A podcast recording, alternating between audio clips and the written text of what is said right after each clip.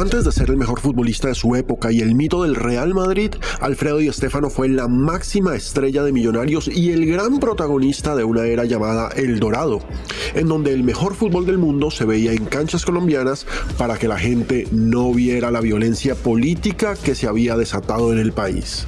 Soy Alejandro Pino Calat y esto es Colombia y sus historias cafeteras para Footbox. Esto es Colombia y sus historias cafeteras, un podcast conducido por Alejandro Pino Calat, exclusivo para Footbox. El fútbol profesional colombiano nació en un hipódromo. Como si eso no fuera poco para catalogar a nuestro campeonato como especial, también hay que decir que buena parte de la responsabilidad de que hoy exista la liga se debe al asesinato de Jorge Elías Gaitán.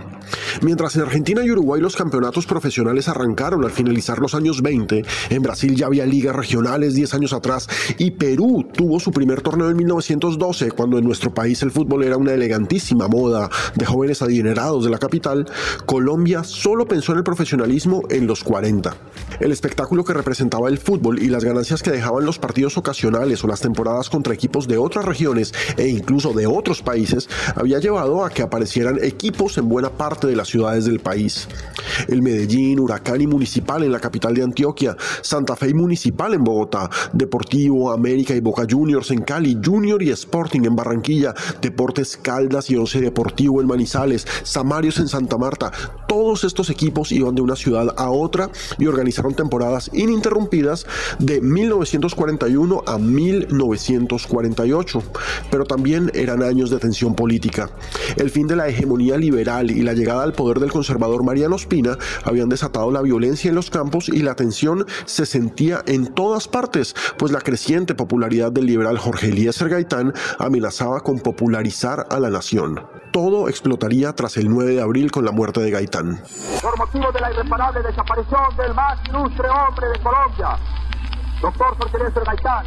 Meses debe desencadenarse una revolución sin par en la historia del país. Así nos apoderamos de la radiodifusora nacional y de las principales secciones del gobierno. Un enorme pelotón del ejército de la policía nos custodia. Apodérense del gobierno sin temor para derrocar ese infame gobierno. A la carga, a la carga. El descontento popular llevó a potenciar la violencia y en las ciudades se recogían cuerpos en las calles y varios sectores habían quedado arrasados por el vandalismo.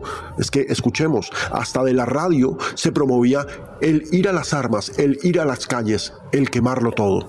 Antes de que los ánimos reprimidos se calentaran de nuevo, el gobierno ordenó el 16 de abril que se reabrieran los teatros y empezaran las funciones de cine cuanto antes, y que los partidos de fútbol estaban permitidos. De esta forma, el domingo 18 se llevó a cabo la inauguración del campeonato de fútbol de la Federación del Atlántico con la presencia de 53 equipos, a pesar de que el sector comercial estaba hecho cenizas y de que la tradicional iglesia de San Nicolás había sido destruida. El domingo 11 de abril estaba programado un doblete en el campeonato Millonarios contra Libertad de Costa Rica y Santa Fe contra Alianza Lima, partidos que por supuesto fueron cancelados por la situación de la capital. Sin embargo, después de ese 16 de abril, Millonarios y Santa Fe decidieron jugar un partido a beneficio del ejército como homenaje a su labor patriótica en los días anteriores y además para darle entretenimiento a la ciudad tras los momentos difíciles que había pasado. Igual pasó en el resto del país. Se organizaron clásicos regionales o partidos atractivos para distraer al público y dar la sensación de que los problemas habían sido superados. Fue así como el 25 se enfrentaron en Manizales Deportes Caldas y Once Deportivo, en Cali el Deportivo Cali y Boca Juniors, en la capital de Antioquia Medellín y Alianza Lima, sin contar con que en Barranquilla se estaban jugando partidos domingos y miércoles en el marco del mencionado campeonato regional. El 27 de junio, los dirigentes de los equipos más populares de cada región, encabezados por Alfonso Senior de Millonarios, decidieron formar la DIMAYOR, División Mayor del Fútbol Colombiano, y organizar un campeonato profesional con partidos de ida y vuelta en cada ciudad participante, el cual daría el primer gran campeón del fútbol colombiano. El campeonato arrancaría el 7 de agosto como un homenaje a la patria en esos difíciles momentos y se permitiría el ingreso de máximo dos equipos por ciudad un campeonato profesional que mantuviera todos los domingos un buen espectáculo en las ciudades, fue aplaudido por la prensa de cada una de las capitales del país por el beneficio deportivo, pero sobre todo por el beneficio social que le traería a cada una de esas regiones. El primer partido fue, como les dije, en el hipódromo de Medellín. Ese 15 de agosto a las 11 de la mañana se dio el pitazo inicial de un juego que Atlético Municipal le ganó 2-0 a Universidad Nacional y se hizo un autogol. Su autor fue Carlos Rodríguez del hoy desaparecido Club Universitario y con ese tanto se cerró la victoria del club al que ahora conocemos como Atlético Nacional. Alfonso Senior, el gran responsable de la profesionalización, escribiría años después. Cito. El fútbol traduce la necesidad biológica de excitación, de pasión, de extroversión de las personas y ayuda a descargar esa caldera social en la cual se cocinan explosivos ingredientes que forman parte de los disturbios populares. Y sí, eso pasó en las ciudades colombianas. El estadio fue el lugar de encuentro de la gente sin importar su partido, su filiación política o su clase social. Era la oportunidad de que tanto liberales como conservadores mostraran intereses comunes y estuvieran unidos en paz al menos por 90 minutos. Tras la acogida de ese corto primer campeonato, recuerden, de agosto a diciembre de 1948, se decidió que el del año siguiente debería ser más largo y por eso en 1949 la liga comenzó en mayo, cuatro equipos más y con el firme propósito de dar más espectáculo. Para eso Senior, que de lejos es el personaje más importante en la historia del balompié nacional, fue el visionario que ideó la estrategia para convertir el campeonato en el mejor espectáculo que pudiese verse en Colombia aprovechó la huelga de futbolistas en Argentina. Así de simple, Senior trajo a Colombia a Adolfo Pedernera, gran estrella de River Plate y la selección de ese país, y con él empezaron años de lujo, nombres inolvidables y equipos de ensueño cuando Adolfo Pedernera bajó del avión que lo trajo de Buenos Aires a Bogotá el 10 de junio de 1949, ya era un ídolo. Miles de personas lo esperaban en el aeropuerto con pancartas y gritos de euforia, y lo mejor es que nunca lo habían visto jugar. Este recibimiento se lo debía a la prensa, que se había encargado de difundir su nombre desde hacía varios años cuando Pedernera fue el motor de la selección argentina, que le había ganado 6-0 a la colombiana en la Copa América de 1947. Ese día, ese 10 de junio de 1949, se bajó en el aeropuerto de Bogotá la leyenda de El Dorado. Jugó Pedernera por primera vez en Colombia el 26 de junio, asombrando a las 25 mil personas que llenaron el campín. Era un fútbol nuevo, un fútbol mágico, con el que no solo se ganaba, sino que también se le daba el mejor espectáculo del mundo a unos espectadores que estaban ávidos de entretenimiento, pues para la fecha las cosas estaban calientes en la política nacional. Se estaba disolviendo el unionismo que trató de unir al Partido Liberal y al Partido Conservador en el poder y se implantaba una nueva hegemonía conservadora, lo que significó en el recrudecimiento de la persecución a los liberales. Después de ese primer partido, el propio Pedernera vio la oportunidad y se encargó de traer a Millonarios a sus antiguos compañeros de River, Néstor Raúl Rossi y Alfredo Di Stéfano, y tras ellos llegaron los mejores jugadores del continente a Colombia. La FIFA sancionó a la DIMAYOR por establecer contratos con jugadores y no con clubes y expulsó a Colombia impidiéndole jugar en torneos de selecciones nacionales. Pero eso no le importó a nadie.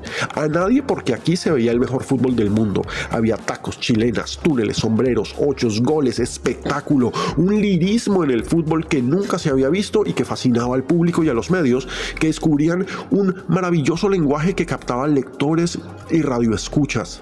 La fama de millonarios, del millonarios que comenzó siendo de pero que terminó siendo de Di Stéfano.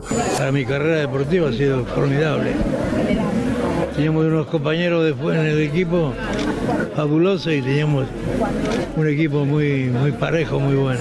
Trascendió las barreras nacionales y el país empezó a tener fama por cuenta de su equipo más popular, que irónicamente solo contaba con un colombiano en la línea titular, Francisco Cobo Zuluaga, en la defensa.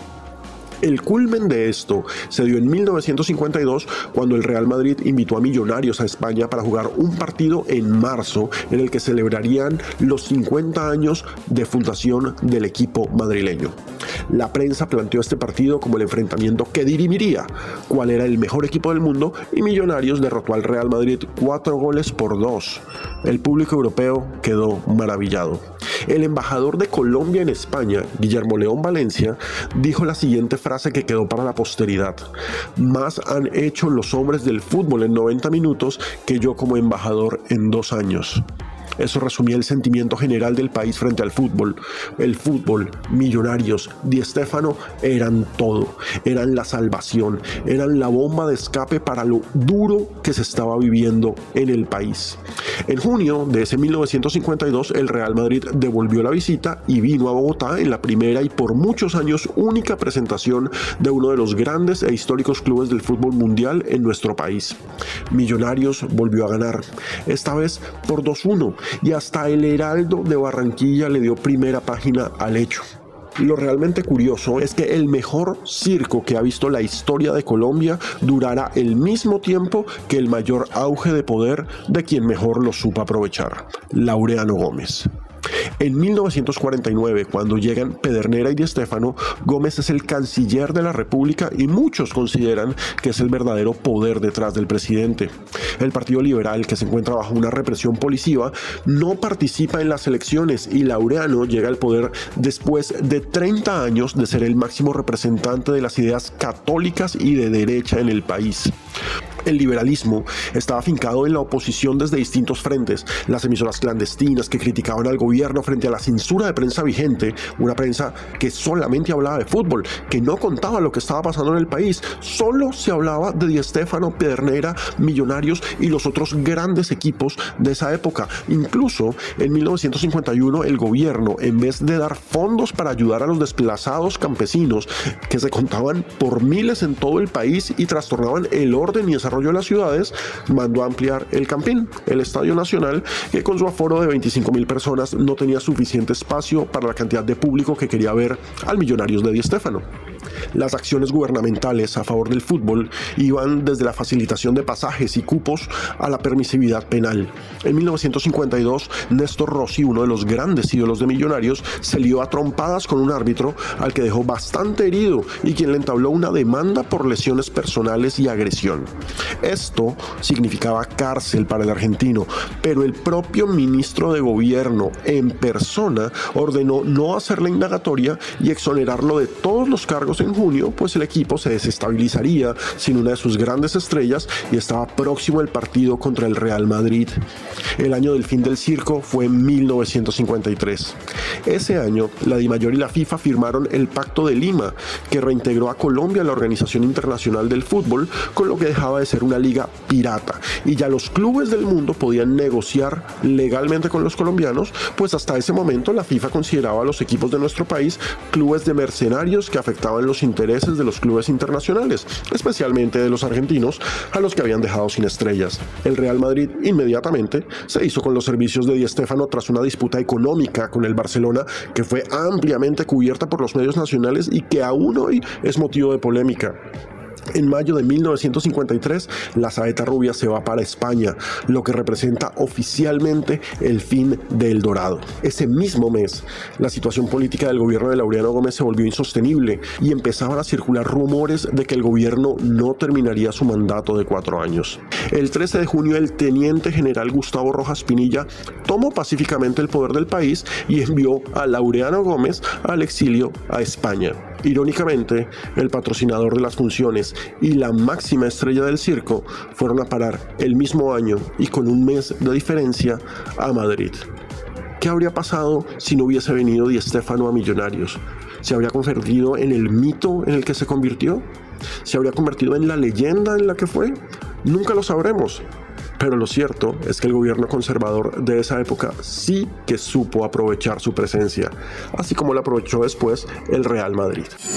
Esto fue Colombia y sus historias cafeteras, un podcast conducido por Alejandro Pino Calat, exclusivo para Footbox.